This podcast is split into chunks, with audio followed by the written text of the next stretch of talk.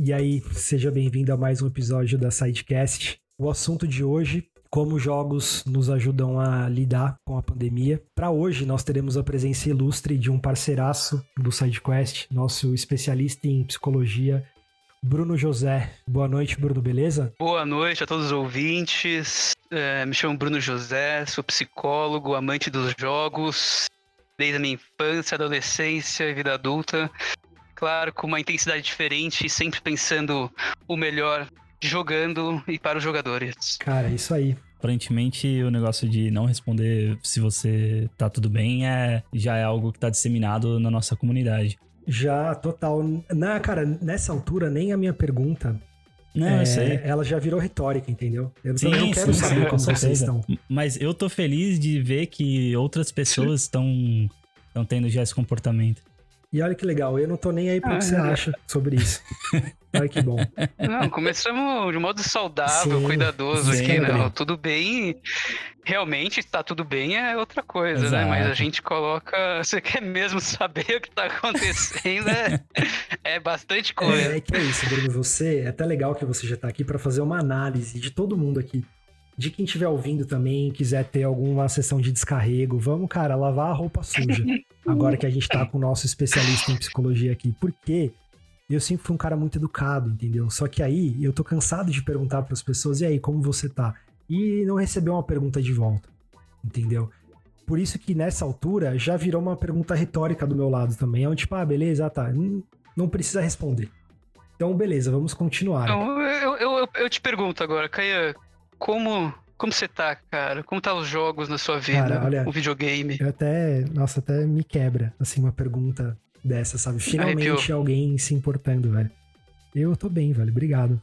Tô muito bem. É que, acho que aqui esse espaço, né, pra gente pensar os jogos na nossa vida, né? A importância que eles têm hoje e principalmente no, nessa época de pandemia interminável, como que os jogos qual foi a importância deles nessa época pra gente. Né? Acho que é, amigos, inimigos, não sei, acho que hoje vamos, vamos à exploração desse tema, né? Dessa aventura, eu diria. Exato, e nesse caso aqui a gente tá inimigo agora e daqui a pouco vira amigo, é assim. Como vocês puderam ouvir também, quem vai fazer parte mais uma vez hoje da gravação, né? Porque ele fazer o que é dono do SideQuest comigo, né? O Guilherme. E assim como o, o Bruno José é o nosso especialista em psicologia, o Guilherme é o nosso especialista em tudo.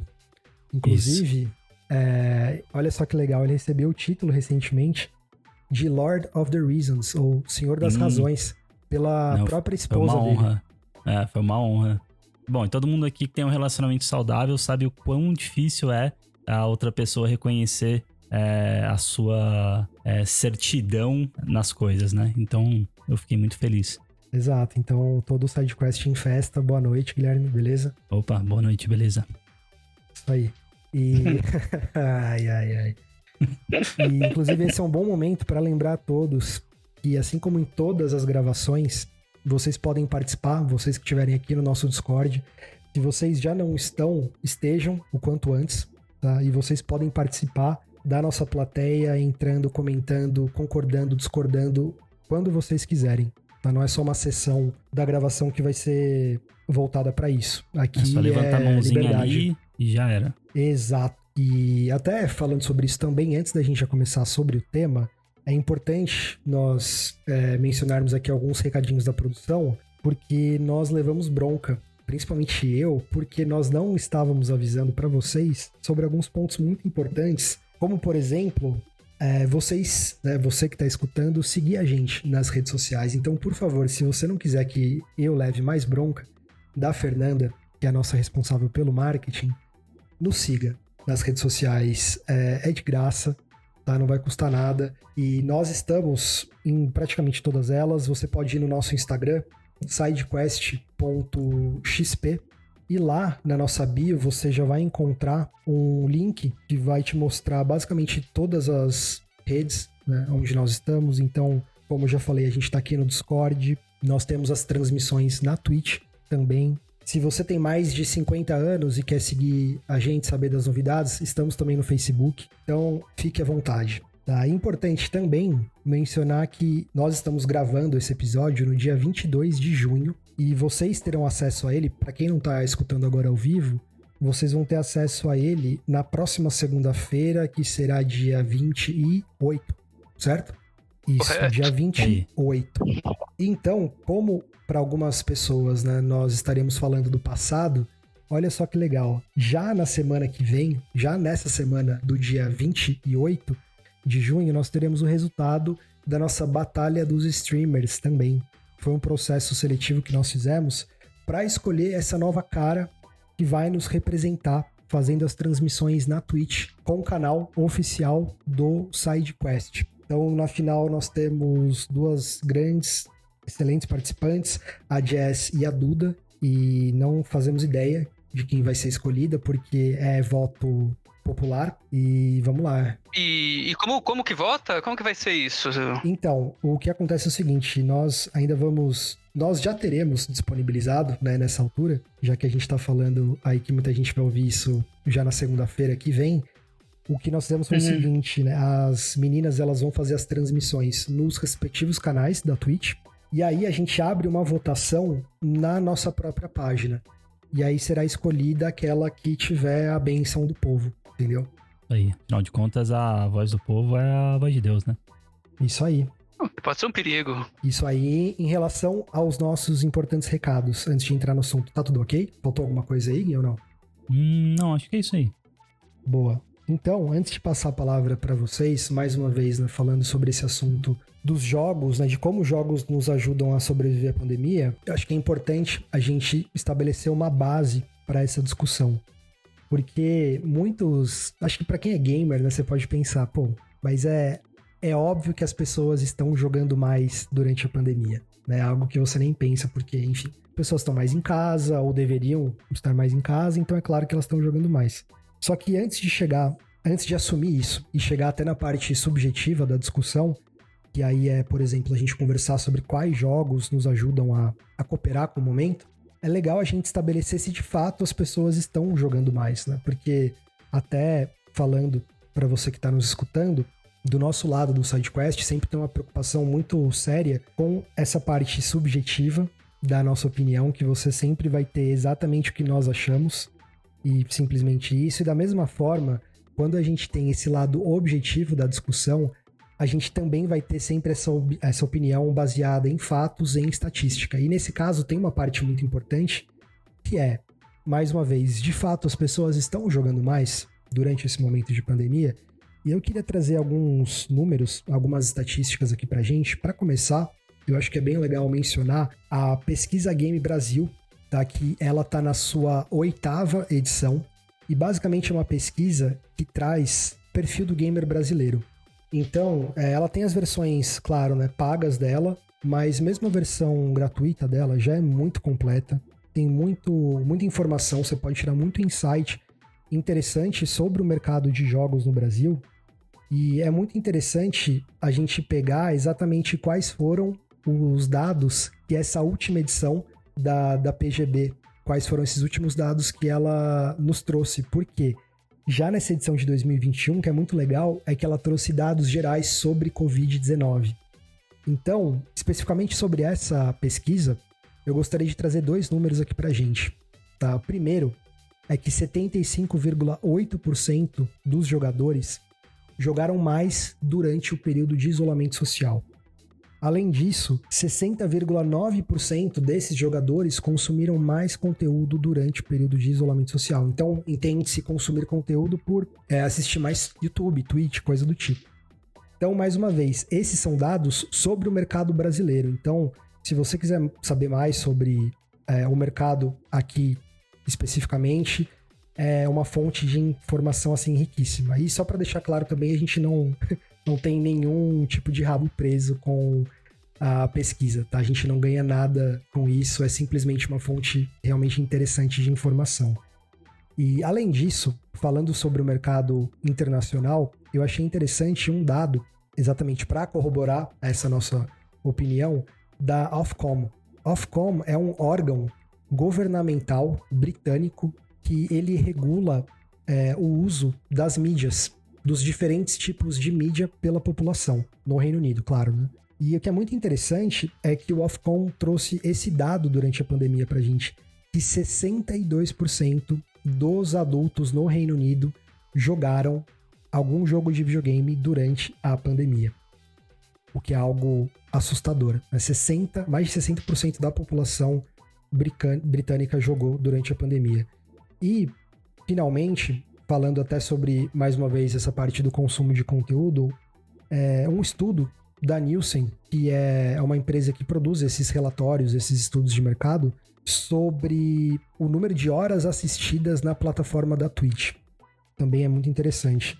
Mostra que no primeiro trimestre de 2020, o número de horas assistidas mais do que duplicou na plataforma, na Twitch. Então, todos esses números, todas essas estatísticas realmente corroboram essa nossa opinião de que sim, as pessoas estão jogando mais durante a pandemia. E teve um outro dado que eu vi que no Steam, não só as pessoas estão jogando mais, como estão jogando mais constantemente. Antes existia um pico muito claro no final de semana. E desde que começou a pandemia, é, esse número. Esse pico, na verdade, ele, ele meio que virou um platô. Né? Então, assim, não, não existe mais esse, essa diferença muito abrupta de, de jogadores durante a semana e durante o final de semana. O que também mostra que as pessoas estão trabalhando, estão jogando enquanto trabalham, o que é sempre ótimo. Muito né? bom, sim. Olha aqui, cara, que dado importante, realmente para ilustrar sim. o perfil, nosso perfil de gamer. E então realmente a gente pode com segurança estabelecer isso de que as pessoas estão jogando mais durante a pandemia, até pelas discussões que a gente sempre traz, e você se está escutando a gente aqui, você com certeza compartilha a opinião de que um jogo não é só um passatempo, então a gente pode dar esse pulinho aqui, a gente pode dar chegar a essa conclusão de que as pessoas não estão também só jogando para passar o tempo. As pessoas estão utilizando os jogos como válvula de escape durante a pandemia por uma razão. Então, e agora definitivamente entrando no assunto, queria começar perguntando pro Guilherme se primeiro você faz uso dos jogos como válvula de escape durante esse período de pandemia?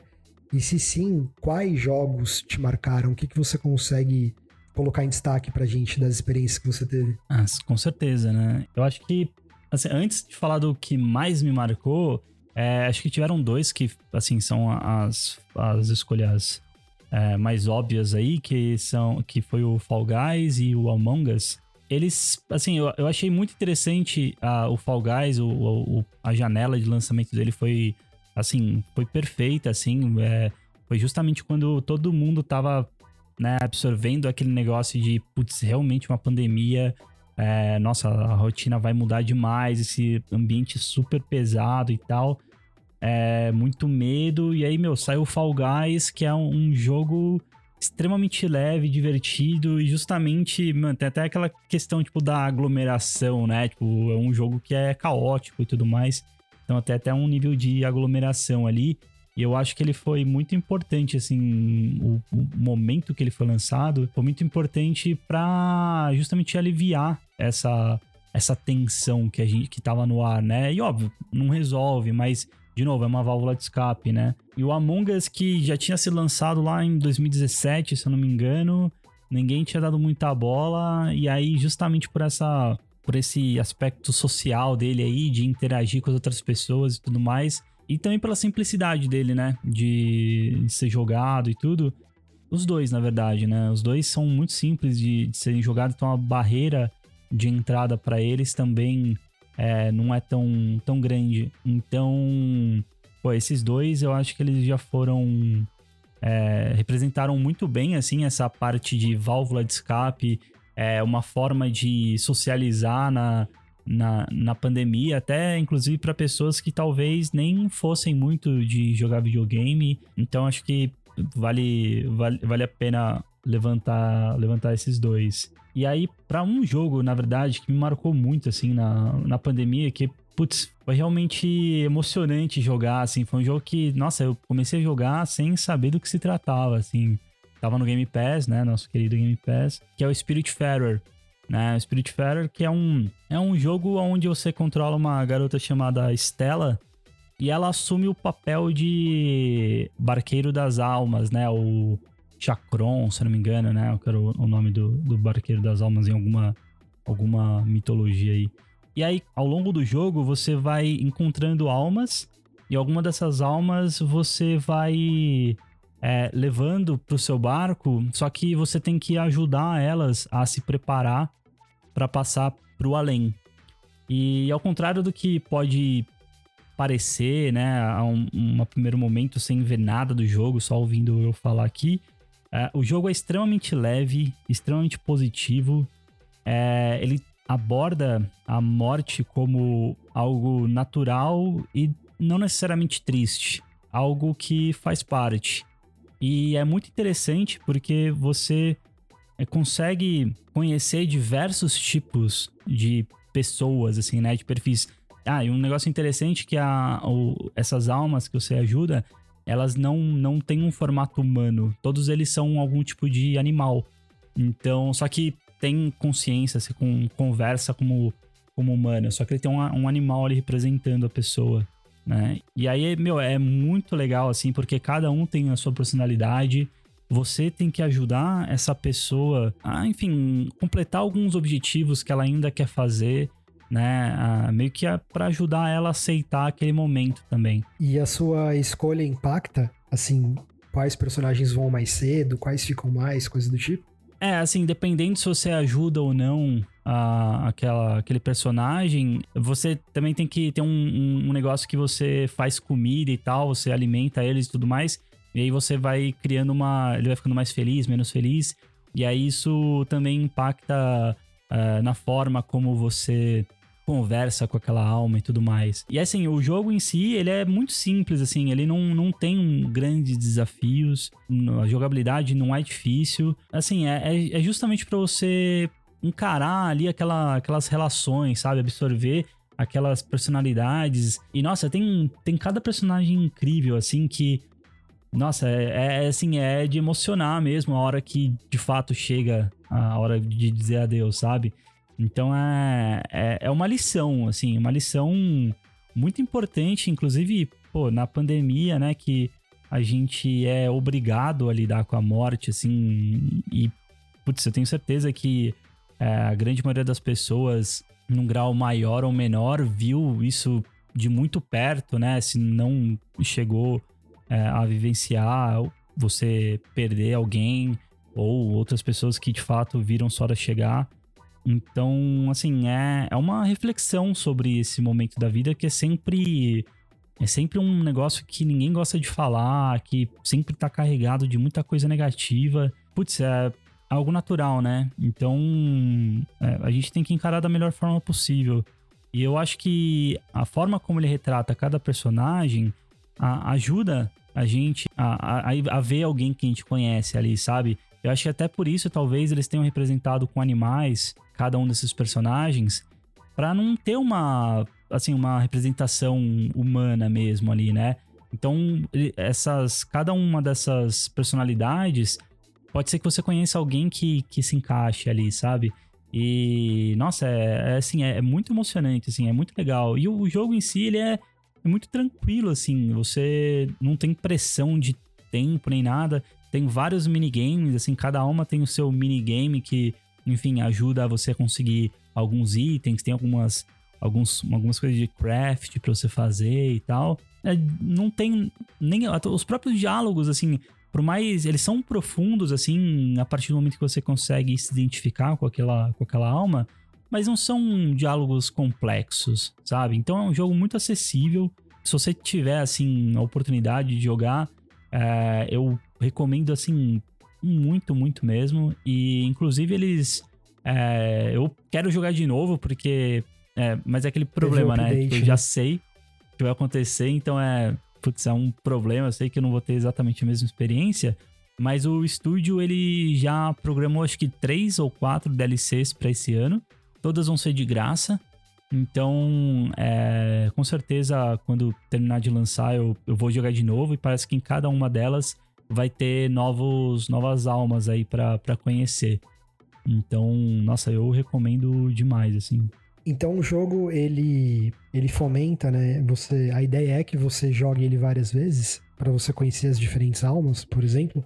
Não, na verdade você conhece todas elas na tipo em uma em um playthrough mesmo. Não, não tem não tem muita é, rejogabilidade assim. Entendi. E até o que é interessante desses jogos que você já mencionou logo de cara, os três, né? Você falou de Fall Guys, de Among Us e agora do, do Spiritfarer, que eu pessoalmente não, não joguei ainda, mas, cara, com certeza tá na minha lista. Tá lista que não acaba de crescer também, né? Porque, nossa, cara, é muita coisa no backlog, mas eu com certeza vou, vou jogar. Mas o interessante é que quase todos, quase todos não, todos esses jogos eles não são exatamente conhecidos pela jogabilidade, mas pela, pelo que envolve a jogabilidade, né? Pelo meta-jogo, uhum. digamos assim. Que nem o Fall Guys, você falou, cara, jogabilidade mínima. O legal é, tipo, você tá ali interagindo com as pessoas, você, tipo, zoando. E até porque o pouco de jogabilidade que tem é meio caótica. Né? Você, uhum. até onde eu vi, pelo menos, você não ganha pela sua habilidade. Mas tem um fator de sorte gigantesco, enfim. Among Us, cara, embora tenha, assim, é uma estratégia gigantesca envolvida no jogo, o jogo em si é muito básico, né? O, ele é basicamente um canvas ali para as pessoas interagirem, para conversarem com quem elas estão jogando. E até o Spiritfarer, eu não tinha essa impressão do jogo, mas ouvindo você falar, acho que é mais ou menos isso mesmo, né? Porque a jogabilidade de fato não parece ser o foco do jogo. O foco é você sentir aquilo que o, os desenvolvedores esperavam que você fosse sentir, né? Exato, exatamente. Que linda a história desse jogo do Spirit Fair. é sensacional. Fiquei tocado com é, esse processo de receber as almas. Você conhece a história de vida é, delas? Exato. É isso que eles vão te Sim, dizendo? Você vai conhecendo. Tem algumas que você é, já conheceu em outro momento da sua vida, isso não fica assim extremamente claro, mas é, dá para ver que as, algumas das almas conhecem você, assim. Mas tem outras que você não, nunca, nunca viu, nunca conheceu. E aí você começa a conhecer a, a história dela, os problemas, os defeitos, sabe, as qualidades, tudo isso. Então você, você consegue ver exatamente assim a, a, a personalidade de cada um. É, fica muito clara. E até eu acho por isso que fica fácil de você colocar uma pessoa que você conhece naquela, naquela figura, sabe? E nossa, é, é como se você estivesse se despedindo daquela pessoa, sabe? É, realmente é, é, bem, é bem emocionante. Cara, que demais. E num mundo tão polarizado, né? Reconhecer, entender essa história do outro, essa vida que a pessoa teve e poder interagir com ela nesse jogo é incrível. Acho que é um jogo que eu nunca tinha ouvido falar tem que, eh, tem que ter mais esses jogos, né? Acho que você aprende a lidar com a morte, você aprende a história, conhece a história de vida de alguém, você respeita essa história e se alimenta isso, né, nessa interação. E você tem que cuidar dessa alma. É. Pra ela aí, né? O barqueiro da vida, né? Exato, né? É, é, sensacional. E no Fall Guys, você jogava, você jogava em, com amigos ou, ou jogava desconhecidos mesmo, Gui? Como que era? Ah, eu às vezes jogava com, com o Kayan, é, mas no geral eu acabava jogando sozinho, assim, mas era legal porque era aquela festa, assim, né? Tipo, tem muito esse clima de, de festa, de tipo, tá tudo bem, é, super positividade, assim. Aquela. Putz, às vezes acontecia aquelas cenas que eram engraçadas, tipo, sei lá, um, você pegava um. Aquelas paradas que ficam rodando assim, e aí, tipo, ele bate em você, você sai voando, e você ia perder uma fase, você ganha. Então é assim, e a, e a frustração ali é mínima porque pô, você perde e é, assim, é muito rápido para você ir pra próxima, né? Então, nossa, é, eu acho que o, o, clima dele, assim, é fazer muito bem, assim, né? Pra você, putz, às vezes você sai de um dia cansado, meio para baixo e tal, você jogava um, um pouquinho de, de Fall Guys ali e pô, dava uma aliviada na, naquela tensão. Uhum, dá um relaxamento, uhum. né? E agora a pergunta que todos querem saber, Gui. Você chegou a ganhar no Fall Guys? Sim, sim, algumas vezes. Algumas Opa, vezes. Muito vezes. bem. Eu nunca vi. Ah, eu tenho as coroas lá, depois eu te mostro, Caia. Aí você vê como é que é. Ah, não, é. Olha só o argumento, que aí é bem conveniente, né? Quem tá escutando não consegue ver coroa. Não, depois eu mando é. para todo mundo que pedir. É, então. Eu, eu acredito, eu ah, acredito. É, é, um jogo de resiliência. Né? Eu joguei se o Fall Guys e realmente. Você se daria mal no Among Us, né? Já falo isso. Confesso que eu nunca joguei Among Us. Mas no Fall Guys eu joguei. Eu me sentia no Faustão ali, naquelas Nossa, brincadeiras, aquelas gincanas que eu sempre quis participar. e é colorido, é divertido, né? Eu ficava agoniado quando eu ficava no, por último ali, ficava nos últimos pra cruzar a linha. Meu Deus do céu, vou chegar ou não? Eu- às vezes chegava, às vezes não chegava. E então o Fall Guys é um desses jogos que, que você usou pra, pra escapar do, do sofrimento da pandemia? Eu diria que foi mais para encontrar um ambiente social, porque de integração com colegas, que eu encontrei amigos lá, Hum. amigos que eu não via faz tempo.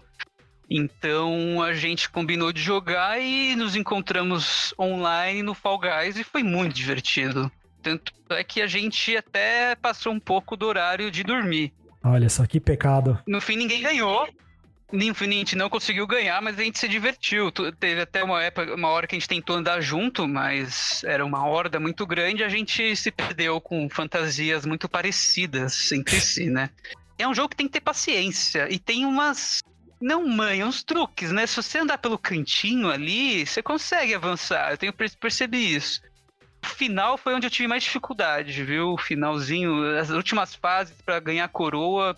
Ah. Era uma, era uma corrida ao ouro ali que eu não conseguia acompanhar, Ah. ainda faltava É, habilidade. aí o coração começa a bater mais rápido, a mão começa a suar. Sente a aí, pressão. Putz, aí é complicadíssimo. Não, é, é ruindade mesmo. Não... Mas é isso que é isso, ideal. No, no Fall Guys, né? Tem. Quando você vai jogar com amigos, tem essa troca, né? Ao mesmo tempo você vê as outras roupinhas dos jogadores. O que eu senti uma, uma falta, assim, na repetição, às vezes. As fases, às vezes, repetiam muito. Eu, Pra mim, se fosse mapas infinitos, eu ia achar bem mais divertido, bem mais desafiante. coitado dos Eu chego uma- desenvolvedores. né? É, não, a gente coloca eles pra trabalhar, né? Ou a gente pode criar também, né? Viva, viva os desenvolvedores brasileiros, os jovens daqui, né, que estão Mas criando interessante essa ideia essa- de um negócio comunitário. Seria interessante mesmo.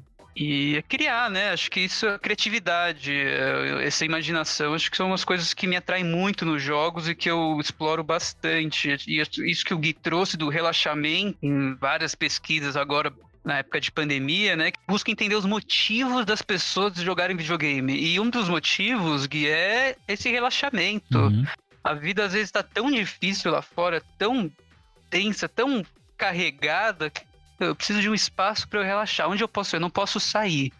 O que, que eu tenho aqui? Opa, tem um videogame aqui, tem um computador. Pô, vou jo- vou jogar um jogo aqui. Pô, meus amigos vão jogar também. Opa, daí você chama os amigos. Aí, aí percebe, tem já uma integração social aparecendo, ou você pode conhecer as pessoas no jogo, é, esse relaxamento. E você vai desenvolvendo também uma, uma outra parte cognitiva do jogo, né? Eu até cito é, acho que o que bombou muito que eu vi no YouTube, xadrez online. Não sei se vocês acompanharam. Não. Não, sinceramente não. Foi um, cresceu muito os streams de YouTube, no Twitch de xadrez. E eu acompanhei, cara. Eu virei um observador dos jogos de xadrez.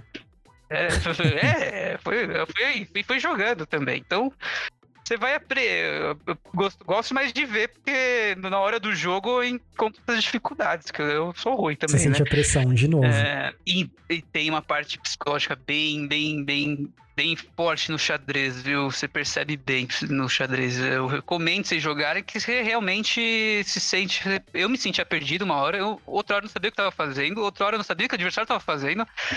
E fui estudando o jogo, então eu fui aprendendo. Tinha que, tem que, é, você vai tendo essas habilidades treinadas, isso que é uma, uma coisa interessante do jogo. E no xadrez, que é um jogo muito criativo, cada peça tem uma função.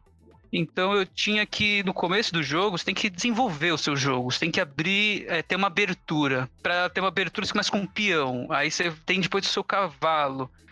E você vai desenvolvendo suas peças, vai desenvolvendo o jogo. É como se fosse um jogo de futebol mesmo. É, você tá num, num- numa mini guerra ali. É, com você mesmo, com o seu adversário. Você tem, você tem um planejamento, você tem um plano ali. Por mais que seja errado, dê errado o plano, você tem um plano. Bem interessante aí também pros, pros jogadores. Xadrez foi um jogo que me ajudou muito na pandemia. Tanto a ter esse espaço de relaxamento, quanto aprender a jogar e sofrer no jogo, né? Impactar, né? Com os meus erros. que um errinho no xadrez você pode tomar o famoso checkmate que acaba com todo o seu, seu jogo. Outro jogo, né, que vocês falaram, né? Então, é, isso, isso diz um pouco que você trouxe, Caio, das pesquisas, né? Os brasileiros têm jogado mais e têm visto muito mais Twitch, tanto aqui quanto lá fora. Tá bombando esse ramo aí do Twitch, é, um, é uma área bem interessante e quantos conteúdos a gente agora, né, tá fazendo, né? É, outro jogo que eu queria comentar também, o como que é o do. Tem que descobrir o crime lá? Among Us? Among Us. O traidor. Uhum. Pô, é, pô, esse jogo é muito interessante, cara. Eu, eu não sei como eu não joguei ainda. Tem uma interação aí, uma disputa. Você tá com. Você tá pensando no jogo, você tá. Tanto quanto o assassino, quanto outro, você, está numa missão. É, isso, que eu, isso que eu gosto dos do jogos. Tem, tem esse mistério, né? Eu acompanhei bem pouco o Among Us. Não, não, não foi um jogo que eu joguei muito na pandemia. Mas o xadrez foi um dos principais que me acompanharam e ainda me acompanha nessa infinita pandemia. Olha, eu acho que você esqueceu de mencionar um jogo aí, viu? Que eu sei que você curte, que você tem jogado. Ah, o jogo famoso Call of Duty. Eu realmente não, não gosto tem... desse jogo, cê mas. Você vai ser vezes... julgado, não vai esconder. Não tem segredo aqui, cara. Você entrou aqui, não é? tem segredo. Então, pode, aí vai pro meu Warzone. Ah, Warzone, tá. É, você acredita que começo de pandemia, né? A gente tá lá, não pode sair de casa, turminha, ah, tem um jogo aqui, vamos jogar. Pô, mas esse jogo eu joguei há 10 anos atrás, ficou chato, ficou muito chato esse jogo. tava bem resistente para começar a jogar. Aí um amigo começou a jogar, outro amigo começou a jogar, outro primo começou a jogar. Falei, bom, deixa eu ver, vai. E de repente Caiu eu estava horas jogando o jogo. aí, aí, é um perigo, né, que dos, do, dos games, eu diria. Não sei se acontece com vocês, né? Como eu tava com muito tempo livre, eu comecei a jogar bastante. até me excedi no jogo quase uma adição mesmo. Eu joguei bastante e demorei até meados de agosto, final do ano passado, outubro, parei, né? Por isso eu, não, eu tava evitando falar um pouco, mas queria a gente entrar num tema da que também aconteceu na pandemia, esse excesso de jogo, de jogo, até quando é saudável jogar videogame, até quando isso pode virar um problema, pode virar um sintoma. Então eu aprendi comigo mesmo, né? Eu, eu tava com tempo mais livre, home office, aquelas coisas, tava tudo meio parado. fui jogando bastante esse jogo. Aí ficou repetitivo. Aí você percebe quanto um jogo pode ser criativo, quanto um jogo pode ser um espaço de que na psicanálise fala, a gente fala de sublimação, né? Quando a gente tem aquela energia e usa aquela energia para criar alguma coisa no mundo, pro mundo, para o outro. E no, no Call of Duty eu senti bem pouco isso. Em alguns momentos que acontecia uma interação no jogo, principalmente quando tinha o multi, o multi, quando você tinha a equipe montada, multiplayer, no grupo com quatro integrantes que você conhece ou chega a conhecer, e vocês começam a combinar uma estratégia, aí eu senti uma interação. Aí, era, aí é legal, aí isso, isso é muito bom, né? Mas chegou hora que aí nisso aí entra numa outra questão, que a gente vai se revelando dentro do jogo que a gente é um pouco, é um outro espaço. Isso que eu, uh, fui percebendo, eu fui conhecendo um pouco mais de um amigo, um amigo que gosta de, por exemplo, no jogo ele gosta de ser stealth, né? Ele gosta de ficar escondidinho no jogo e chegar no fim e tentar ganhar. É, outro amigo gosta de ir para cima, sem pensar. Então, qual, qual é o meio termo disso? Então você tem que você tem que ir aprendendo. Eu fui aprendendo comigo, com o outro, e tentando criar um caminho que seja mais próximo da vitória, eu diria. E aí vai, né? Às vezes não dá para ganhar, não dá para ganhar sempre. Então foi um jogo que realmente dá uma pesquisa, dá um estudo. A gente que é da área da, da ciência, que valoriza a ciência, né? Tem a ciência dos jogos. Call of Duty também tem um sistema de jogo muito apetitivo, né? Que te dá muitas recompensas. Sim. Então, na, na pandemia virou um virou uma pandemia de jogadores jogando, uma epidemia de jogadores jogando Call of Duty. E era um jogo que você encontrar, encontra um amigo, você briga com seu amigo, discute qual que é a melhor ação, passa raiva quando morre, Então são vários sentimentos que vão acontecendo no jogo. E, é, e, e quando a gente joga o jogo, a gente é, é, legal a gente parar um segundo e se observar como que a gente tá. Opa, esse jogo não tá me fazendo bem, não. Opa, esse jogo.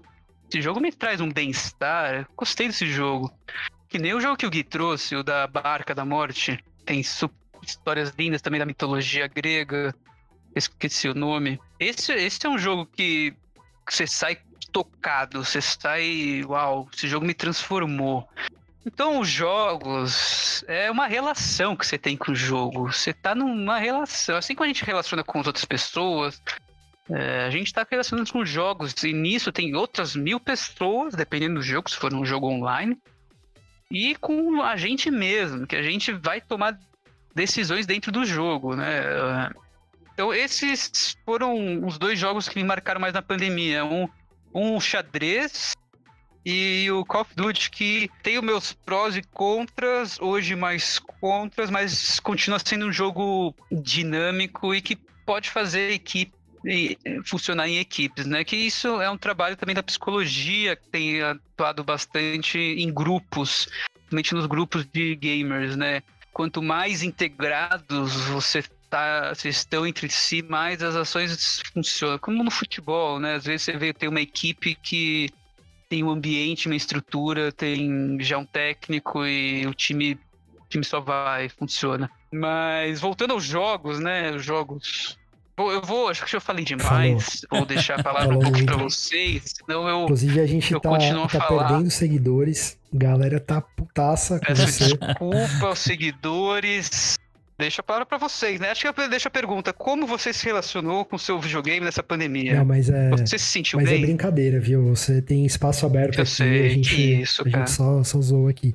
Eu achei legal, antes disso, eu achei legal que você falou do, do COD Warzone, porque com certeza vai ser um episódio que a gente vai fazer, porque ele entra nessa categoria de jogos que a gente vê cada vez mais hoje, que eles são jogos feitos, assim, é um design pensado de cabo a rabo de como fazer você se viciar naquilo. Ele te prende não é porque ele é legal, porque ele tem algumas mecânicas únicas, não. Ele te prende porque são algumas técnicas baseadas exatamente como você falou na psicologia que fazem você se viciar naquilo como pessoas se viciam, sei lá, em jogos de azar, coisa do tipo. E com certeza, cara, a gente vai ter que fazer um episódio para falar só sobre isso. Sim. Porque essa questão de loot box, essa questão, tipo, de como você vai desbloqueando coisa, tudo isso é para simplesmente te dar uma razão para continuar jogando, porque o jogo em si não é o bastante. Eu acho que esse é o, o, centro da questão. Então eu entendo uhum. perfeitamente uhum. o que você tá dizendo. E o que eu tenho buscado agora, principalmente na pandemia, nessa o que eu gosto muito dessa integração de encontrar os amigos ou até fazer novas amizades é jogos cooperativos o jogo cooperativo me dá uma sensação de estar tá junto com alguém mesmo distante online. Não sei se para vocês tem um pouco isso. Sim, com certeza. E acho que até para os ouvintes, né? Cadê os jogos cooperativos, né? Quais são os jogos cooperativos que até mesmo com a namorada, sua esposa. Ah, inclusive, inclusive esse final de semana eu e a Bruna a gente jogou hum. a Way Out, que é um jogo que já saiu faz um tempo e tal, né? Que ele foi feito para ser o couch co-op, né? O cooperativo no sofá. Como né, tinha antigamente e, e, cada vez mais foi ficando incomum nas gerações mais recentes de videogame e tudo mais. E, pô, a gente achou muito legal, assim, a, a experiência, o jogo feito, né, com isso em mente. Então, é, eu controlo um cara, ela controla outro dependendo do que está acontecendo na tela, um tem mais tem mais destaque do que o outro e quase tudo no jogo depende da cooperação entre os dois, né? Então, pô, foi foi uma experiência bem legal assim, inclusive esse mesmo estúdio, se eu não me engano, ele lançou acho que ano passado, acho que é It Takes Two, Uhum. E também é, assim, é exatamente a mesma pegada, assim, de de mecânica, mas uma outra história e tudo mais. Inclusive, parece ser até uma história mais, mais emocionante, mais, mais legal. É, mas, pô, com certeza, é, foi um, um negócio um, legal pra gente fazer. Porque também, né, outra coisa na pandemia é, é isso, a gente tá em casa sempre com as mesmas pessoas e tudo mais. Então, ter uma forma de variar um pouquinho do que tá acontecendo ali no, no, no dia a dia, pô, é ótimo. Exato, e dessas experiências, o Bruno, que você falou cooperativas, tem mais alguma que você mencionaria? Mais uma que eu mencionaria? É. De jogo, assim? Exato. Eu tenho pensado, os, jo os jogos de tabuleiro também, a gente falando, não sei se entra aí no que você tá imaginando, Caia, mas... Pode falar. Eles têm voltado eu tenho, tenho olhado bastante pro ramo dos jogos de tabuleiro, RPG também, né, que tem voltado. Tem sido muito interessante, viu? Quanto, quanto mais os, as famílias jogam entre si, jogos de tabuleiro, estão juntas para jogar, a tendência é ter um ambiente mais saudável. E os jogos de tabuleiro, não os jogos de sorte. Banco Imobiliário é um jogo de sorte, por exemplo. Mas os outros os jogos mais modernos, tem um, tem um termo novo, né? Jogos modernos. É, eles têm, têm trazido esse lado cooperativo e até de, de um modo divertido e, até com uma rivalidade e tem enriquecido muito. É, como tanto às vezes trabalho com idosos, de estímulo cognitivo, e tem estudos ainda, é, é um pouco recente, como que os jogos, não só os jogos de tabuleiro, mas jogos videogames mesmo, como eles podem ajudar na ansiedade, na depressão. É, isso pensando no lado saudável do jogo. É, principalmente nessa época de pandemia, quando você está muito ansioso. Como que um jogo pode te ajudar? Qual jogo pode te ajudar, né? Um jogo você está não, não em depressão, mas no momento de tristeza, né? Você tá, você colocando um jogo para quais jogos pode ter um efeito eles estão tá tendo estudos que, que comprovam a eficácia no seu estado de humor. Mas, novamente, sempre com muito cuidado, né? Que o excesso de horas, a intoxicação dos jogos pode ser um perigo. Eu ouço muitos pais é, reclamando: oh, meu filho não sai do jogo, ele tá 10 mil horas. Então eu sempre recomendo, né, por mais que seja difícil, tentar fazer um, uma conversa, um contrato com, com, com o filho, com o pai, ele entendeu um pouco do jogo. É, tem um pouco esse, esse lado, essa conversa, né? Senão fica polarizado, né? E viver em polarização nunca é bom. Então, é isso que eu acrescentaria. Acho que quanto mais um jogo ser criativo, quanto mais um jogo te fazer pensar em pandemia, ou não, vai te enriquecer. E quanto mais você poder trocar isso com alguém, vai ser ótimo, né? E eu acho que outro, um, um ponto que eu esqueci, né? É solidão, né? O quanto os jogos, tem estudos também nisso, no, é, no efeito da solidão, principalmente adultos que não têm filhos, casais que não têm filhos, os jogos estão um pouco mais presentes. O que também tem tem, tem se pesquisado os efeitos dessa integração social a respeito da temática da solidão. Então é tem muito potencial o jogo, é um pouco com a tecnologia, mas como que como a gente usar, que ferramentas a gente vai, como a gente, quais jogos jogar, né? Tem os principais jogos, né? Esse é o jogo que o Gui trouxe, né, do, do barqueiro, é um jogo considerado indie, né, se sim, eu não me engano. Sim. E eu te perguntaria, Gui, é, se a alma do Caia estivesse nesse barco, como que seria com você? Bom, primeiro de tudo, eu não ia perguntar se tá tudo bem. Mas, pô, ia ser legal, hein? Ser a última pessoa ali de, pra levar o Caian pra, outra, pra outro mundo. E alimentar ele? Ah, acho que Pô, sim, com né, certeza, mano? cara. Pô, se é o tem alguém que que o cara- merece ser alimentado, sou eu. E alimentar ele com o cardápio do SideQuest, inclusive. Pô, Olha só, cara. É. Não vemos a hora de voltar. Nossa, Logo nem menos. fala. Sim. E aí, um negócio que é interessante, que, né, dado do estudo que a gente falou, é assim, cada um tem o seu momento, né? Cada um tem a sua forma de, de lidar com essas... Enfim, com essa situação que a gente tá exemplificando agora da pandemia. Por exemplo, eu, né, não sei lidar muito bem com, com frustração nos jogos, né? Já vou deixar claro aí. Então, eu sou o cara que tá com o controle na parede. É, e eu sei que um dia eu vou, eu vou, eu vou tentar melhorar. Mas eu sei de uma pessoa que gosta muito desse tipo de jogo. E ele não, não taca o, o controle na parede, pelo menos ele fala que não taca. Que é o Kayan. E eu queria que você falasse um pouco como você enxerga isso. E eu sei que isso, esse é um dos estilos que te ajudaram aí na, na pandemia. Então, fala aí um pra gente como que você enxerga esse tipo de, de jogo aí. Cara, eu gosto, gosto pra caramba. Geralmente recorro a esse tipo de jogos. Especificamente durante a pandemia, eu acho que teria acho que uns três exemplos para falar de jogos que eu curto pra caramba que eu acabei jogando durante esse período de quase dois anos aí. O que mais me vem à cabeça, o que tá mais fresco, é o Returnal, que é um exclusivo do PS5. Eu, cara, eu ouso dizer que não fez nem um décimo do barulho que ele deveria ter feito. E esse jogo é uma obra de arte.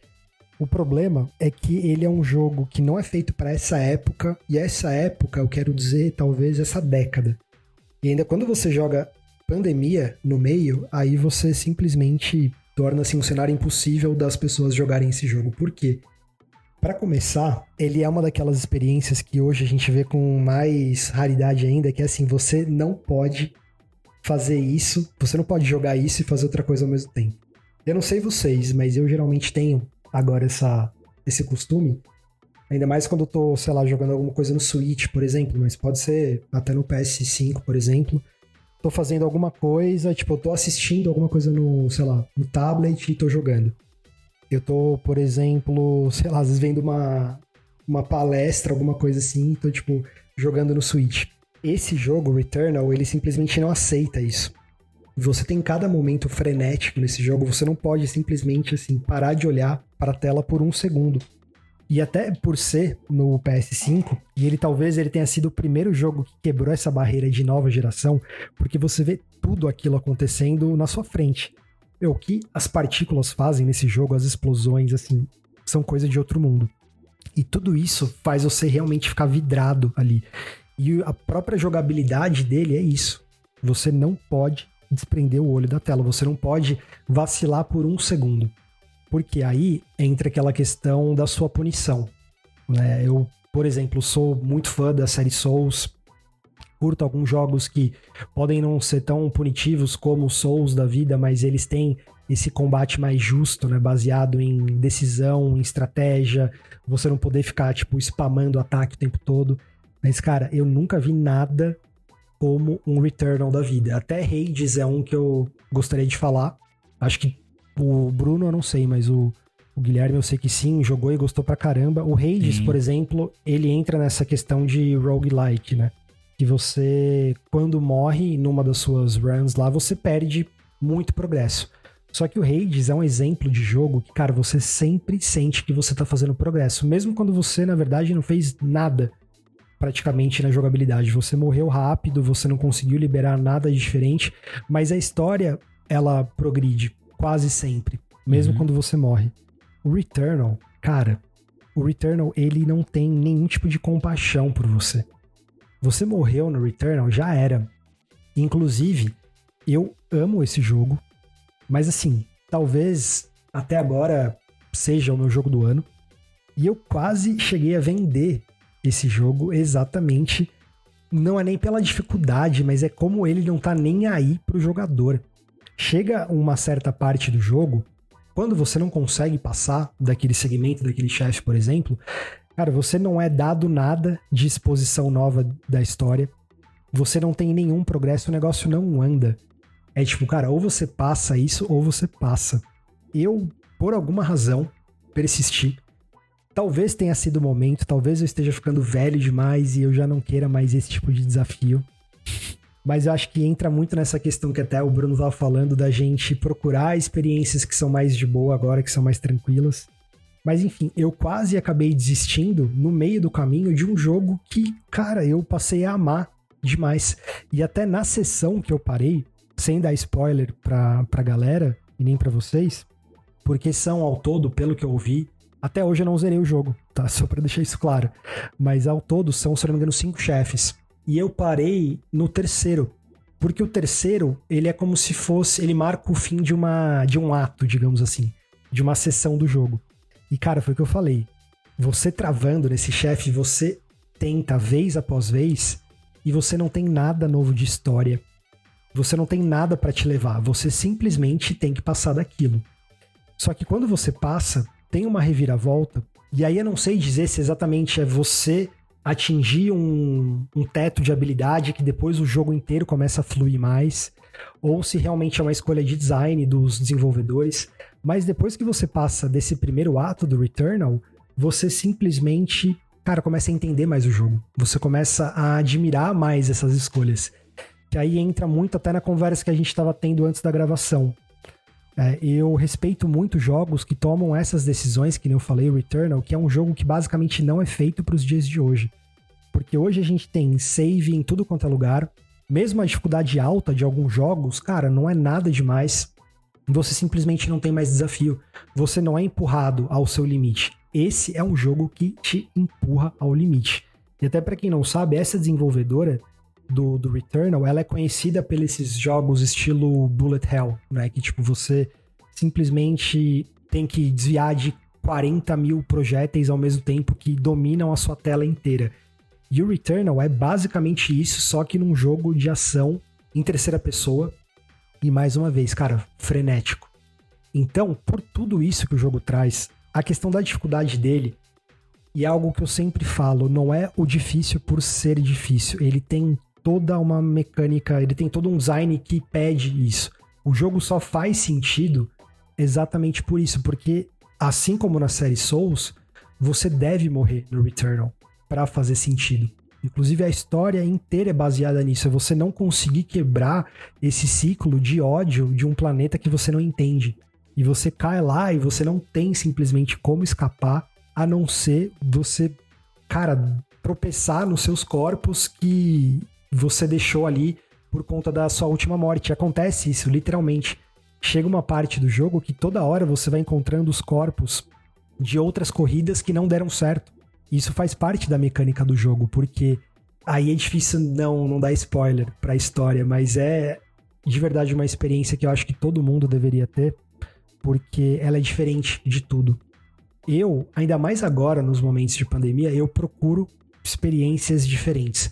Eu não aguento mais, honestamente, pegar uns COD da vida, esses jogos, essas franquias que a gente sabe que todo ano são a mesma coisa, que não trazem nada de diferente. Assim, há quantos anos a gente não tá jogando o jogo de tiro do mesmo jeito, cara? Sinceramente, não aguento mais. Não aguento. Então, o Returnal, ele, além de tudo isso, além da história ser algo incrível, do design, cara, de arte, o design, nossa, de áudio dele, os sons são um negócio assim de outro mundo. Nossa, como o jogo é polido, como ele é bem feito. Mas além de tudo, ele é diferente. Ele é diferente de basicamente tudo que eu já joguei. E durante a pandemia, cara, outra coisa que assim, o Bruno talvez ele não, não tenha escutado ainda os outros episódios, mas é assim, Bruno, sempre que possível, a gente tem que encontrar uma brecha para falar de Nier aqui, entendeu? que é a nossa série preferida. Sim. Inclusive, você piraria piraria com qualquer jogo que você pegasse, ou Automata ou Replicant. E aí, com certeza, cara, Guilherme já falou sobre isso comigo, a gente vai falar aqui de novo, poderia ficar falando 10 horas seguidas de, de Nier. Mas, cara, como Nier durante essa pandemia foi uma experiência pesada, uma experiência mano, quase que sadomasoquista, mas como é bom, sabe? Como você se sente bem depois. Que é um negócio super estranho, porque, na minha opinião, Nier é o tipo de jogo é o tipo de obra de arte, né? A gente coloca tudo aí nesse, nesse bolo. Pode ser filme, pode ser livro. Cara, como ele é triste, mais de um jeito que, assim, você perde o seu chão.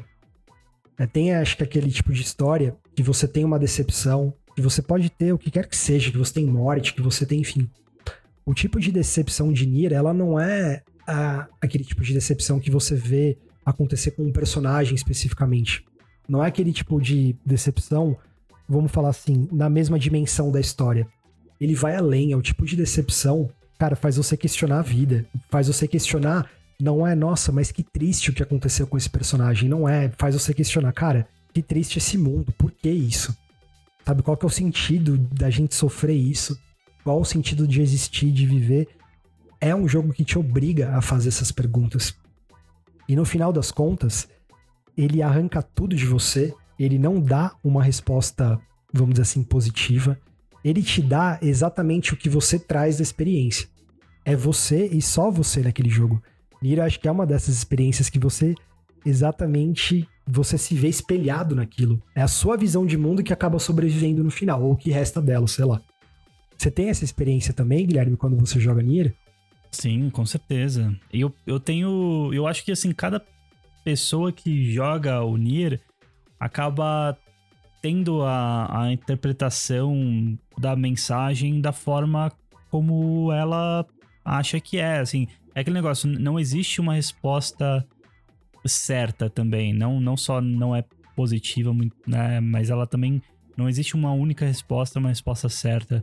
Então, vendo assim, mesmo chegando no mesmo final e tudo mais, a, a mensagem que, que é deixada ali com você é, é aquela só, né? Aquela que você é, que você criou, assim, não é o que exatamente tá ali na, no, sei lá, no cinematic do jogo, coisa do tipo. Então, a partir né, dessa, dessa desconstrução aí que o jogo te obriga a fazer, a hora que você tá lá catando os caquinhos que sobrou, você chega numa mensagem final ali, né? Então, é, para mim, por exemplo, é tipo muito algo ligado à esperança, assim, a, vale a pena tentar, né? Por mais que, que pareça que vai dar tudo da mesma, do mesmo jeito, é um negócio que, que, que sempre vale a pena tentar para ter um mundo melhor no final, né? Então, nossa, e faz tudo tem tudo a ver com com essa época de pandemia que muitas vezes a gente só tem a esperança mesmo, né? A gente só tudo tudo converge para para desastre, para coisas negativas. Mas pô, a gente tem que acreditar que, que tudo isso vai melhorar, né? Porque senão o que, que a gente vai fazer? Na é verdade. Exato. Então, é exatamente essa mensagem que eu tiro, porque até é aquilo, a gente já falou sobre isso até em outro episódio, né? Cara, é o jogo que basicamente, né, dando um pequeno spoiler, não tem humanos, nem o Replicant, nem o Autômata, e ao mesmo tempo consegue ser o, jogo mais humano possível. Porque levanta essa questão, tipo, cara, frente a tudo isso, a todas as razões do mundo, por que você levantar da cama, cara? Por que você tentar de novo? A repetição, você sabe o que vai acontecer no final. A gente sabe qual é o final para todos nós. É exatamente o que você falou, é, eu vou tentar porque sim, porque alguma coisa me faz acreditar que pode ser diferente ou não. Mas é dar aquela força, acho que é a força mais genuína que tem, porque tipo, o jogo não não esconde nada de você, não é que ele tá no final dando alguma você falou em esperança, né? E isso é algo que, de novo, a gente carrega com a gente. O jogo mesmo não te dá isso. Ele não te dá um final feliz.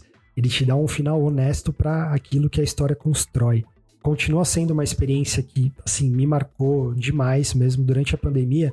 E até a gente falando de todos esses jogos, né? Eu tava colocando aqui na minha cabeça em categorias, né? Você, por exemplo, a Guilherme falou primeiro de jogos que entram mais nesse estilo, tipo, vamos relaxar um pouco, nada muito hardcore, nada muito difícil, jogos que às vezes nem tem um objetivo, são jogos para você relaxar. O Bruno trouxe também alguns jogos, até essa questão da, da experiência multiplayer, né, de você conseguir interagir com as pessoas pelos jogos. É interessante como cada um pode escolher essa válvula de escape, como cada estilo diferente funciona para uma pessoa, né? E hum. o Nier, ele entra, eu acho que muito nessa categoria de você espiar o que você tem dentro, tá ligado? É de você, cara, fazer essa lavagem, porque, tipo, você sente durante o jogo. Você sente pra caramba. Você morre ali com os personagens. E com isso, você espiando tudo isso de ruim, você consegue ter uma chance nova depois. A sensação.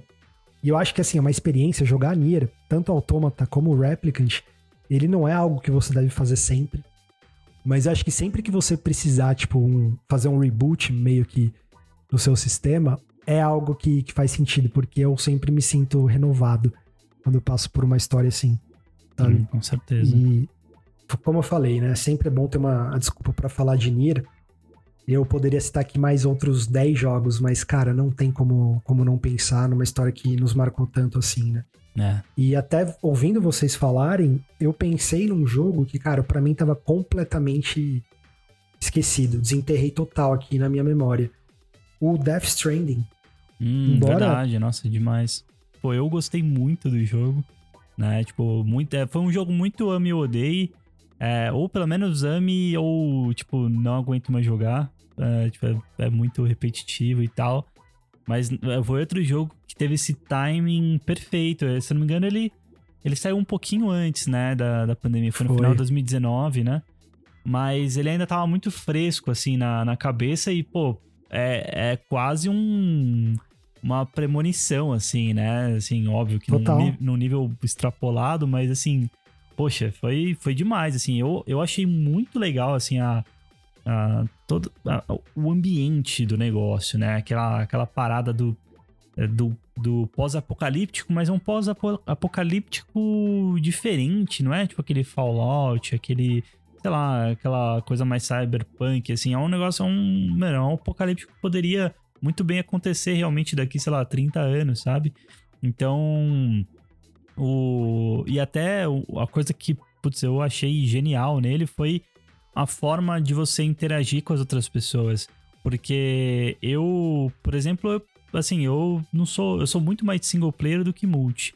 Só que essa forma como eles implementaram esse, entre aspas, multiplayer, né? Que é, pô, você deixando uma escada ali pro cara, você fazendo uma construção, você deixando um joinha, sabe? E, tipo, isso só coisa positiva, não tinha como você dar uma mensagem negativa. Então, assim, é, é, é algo que parece que falta cada vez mais no mundo, né? E, pô, na internet, principalmente, sempre foi um ambiente muito, muito agressivo e tal. Só que, pô, eu, eu achei perfeito, assim, é, é muito fácil de você interagir não custa nada e, e mais, você ganha coisa ajudando os outros. Então, é, nossa, e, e, é uma forma muito natural no jogo. Inclusive, é, um, um parênteses, nem tanto parênteses assim, no, na E3, acho que no final do game, no Summer Game Festival lá, apareceu, né, o, o Hideo Kojima fazendo uma entrevista lá com o Geoffrey, e ele falou que, pô, é, a, a, o negócio, né, essa coisa, o mundo evoluiu de uma forma que nem ele, Kojima, teria, teria imaginado é, que fosse acontecer tão rápido. Então, é, ele até falou que ele quer fazer jogos uma, com mensagens mais positivas e tipo, mensagens mais felizes, porque o, o, o mundo, a realidade, degringolou de um jeito tão absurdo que para ele já não, sabe, não, não, é, não sei se é, não faz mais sentido, mas assim, o mundo precisa de, de mais felicidade nesse momento, então ele quer voltar os esforços dele para isso. Então, inclusive, ele, e aí eles anunciaram, né, o, o Death Stranding Director's Cut, que não faz sentido, porque o Death Stranding é do estúdio do Kojima, que é o diretor, então o Director's Cut do jogo do diretor não faz muito sentido, né? Mas é, tô, vou ver do que se trata, não, não, nem, nem, nem sei o que teria de diferente. Mas, nossa, foi um jogo que adivinhou um futuro, assim, de uma maneira muito bizarra. Exato, essa perda de conexão entre as pessoas, que é exatamente o que você tem que reconstruir no jogo, parece que foi feito para os dias de hoje. E, cara, uhum. nisso ele deu até um certo azar, porque se o jogo tivesse saído agora, eu imagino que. Não que ele tenha sido recebido de uma maneira negativa, né? Mas ele teria, acho que, reviews bem mais positivas. Que no final das contas foi o que você falou, ele acabou sendo Ame ou Day, porque ele teve uma visão muito crua do que o Kojima queria, né? Dava pra ver isso. Eu acho isso, isso é, assim, não é que é legal, isso é necessário nos dias de hoje. Porque você vê tanto projeto, tanto jogo, que você sente que, assim, é resultado de um monte de gente dando pitaco. Você vê que não é a visão de uma pessoa que foi realmente respeitada, que foi construída. E o Death Stranding é isso. Ele, tipo, não quis explicar nada para ninguém. Então a história, em muitos sentidos, é um negócio, cara, sem pé nem cabeça e tudo. Mas o resultado, assim como você gostou, eu também gostei demais, cara. Tem algumas ressalvas quanto ao jogo em si, que você meio que é um carteiro no jogo. Tipo, uhum. o jogo se resume a Fat Quest, mas no final das contas é o que você sente, né? E o jogo consegue fazer isso. Consegue. O jogo consegue você sentir pra caramba a história dele. Por mais maluca hum. que seja, por mais é, estranha que seja. No final das contas, nem é tão estranho assim. Mas assim, o, o. Inclusive, assim, um negócio que me ajudou muito, assim, que eu não senti tanto esse negócio do, do Rap Simulator aí, é que a direção de arte ali, a parte cinematográfica da coisa é tão bem feita. Tipo, eu lembro, pô, tenho muito, muito claro na minha memória ainda aqueles momentos que às vezes você começa a andar, tipo, em uma em um planalto, assim, um lugar mais aberto, e aí vem aquela música, sabe? Tipo, aquele negócio meio que. Nossa, fusiona, assim, num, num sentimento de solidão, assim, mas é.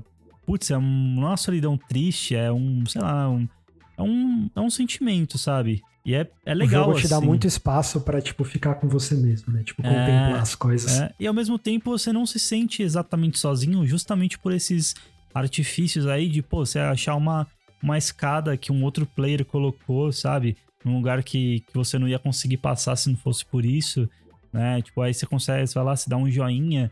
Então, por mais que você não está ali de fato com outra pessoa naquele momento, ao mesmo tempo você não tá sozinho, né? Então é, pô, eu achei isso genial, velho. Tem uma interação, né? É, então. Sim. Tem um, tem um sentido de comunidade Sim, aí, né? De se ajudar o outro mesmo não estando presente na hora, Sim. né? Exato. Tem até algumas partes que, assim, se você não tivesse essa cooperação, seria muito difícil passar daquilo, né? Você, por exemplo, atravessar, porque o jogo ele se baseia muito nisso, né? Você, tipo, resolver esses puzzles de travessia puta, eu preciso chegar aqui desse ponto A ao ponto B, só que tem uma tem um riacho ali no meio. Enquanto em qualquer outro jogo você simplesmente correria, pularia, enfim. O, no Death Stranding não é tão simples assim. Você pode, meu, cair, danificar o que você tá carregando, e aí você, enfim, perde, não consegue completar a missão. Então você tinha que acabar utilizando esses recursos, como por exemplo uma ponte. Só que você construir uma ponte com seus recursos próprios era muito difícil. Então você podia construir em cima do que outros já tinham construído. Ou o contrário também, as pessoas irem te ajudando. Então isso é muito legal mesmo. Até a única coisa que eu, que eu achei sobre isso é que eu vi pouco no jogo. Eu gostaria de ter visto num nível acima. Achei que foi uma ótima prova de conceito. Uhum. Mas eu fico imaginando assim, por exemplo, a gente jogou no lançamento, né? E quem joga agora, depois é... do tempo? Será que eles mantêm as coisas? É, eu também não sei como que como que estaria hoje, não. Eu acho que seria legal, talvez, criar até uma certa proximidade quando a gente fala de cooperação. Cara, um negócio que me marcou demais. Final do Nier Automata. Quando você ah, tem, sim. tipo, aquela parte bullet hell impossível de passar, uhum. nos créditos já.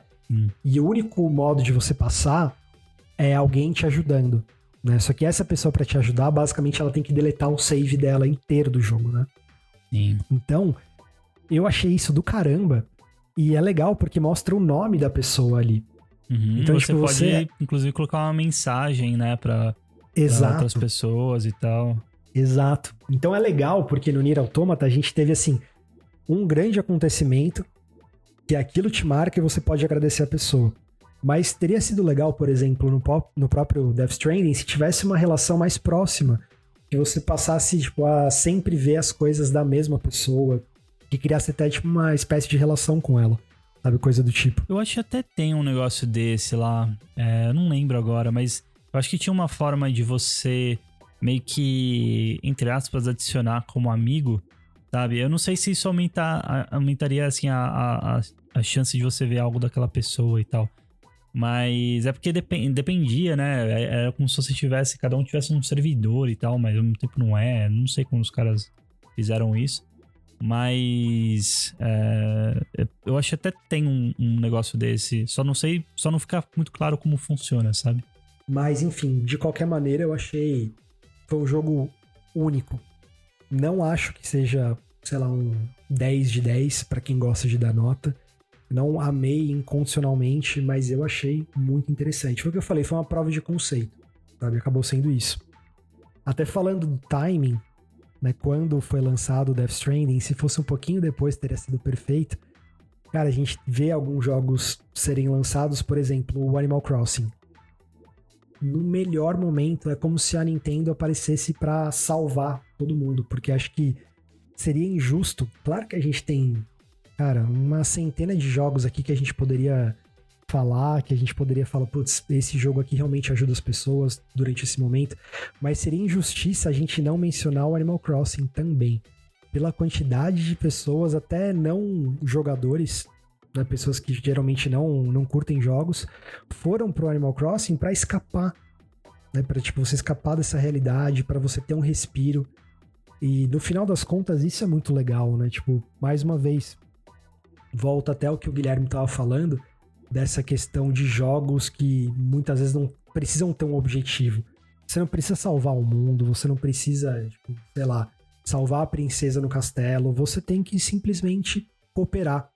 No caso do Animal Crossing, você vive numa, numa sociedade lá com personagens antropomórficos e você só tem que trocar ideia com eles e ser feliz. É legal isso de vez em quando para você ter algo mais tranquilo. Acho que faltam experiências assim nos jogos hoje. Eu acho muito engraçado que as pessoas acabam jogando esse tipo de jogo simulando coisas que elas talvez fizessem no, no mundo normal, só que de uma forma digital. E no caso do, do Animal Crossing, é um negócio muito tranquilo, né? Muito é, good vibes e tal. E, pô, foi impressionante ver que até a eleição dos Estados Unidos, os caras usaram isso para atingir o público e tudo mais. Então, pô, é muito legal esse tipo de coisa. Exato. Mas então, galera, acho que o papo já, já rendeu bastante. Mencionamos aqui vários jogos que nos ajudaram a lidar com a pandemia. Vocês gostariam de mencionar mais alguma coisa antes da gente dar um, um boa noite? Não, não, acho que é isso mesmo. Inclusive, quem tá ouvindo aí do futuro e tinha alguma coisa para falar, vê se toma vergonha na cara e vem participar da nossa plateia aí no Discord nas próximas gravações. Então, nos vemos semana que vem. Obrigado. Valeu. Valeu, pessoal. Boa noite.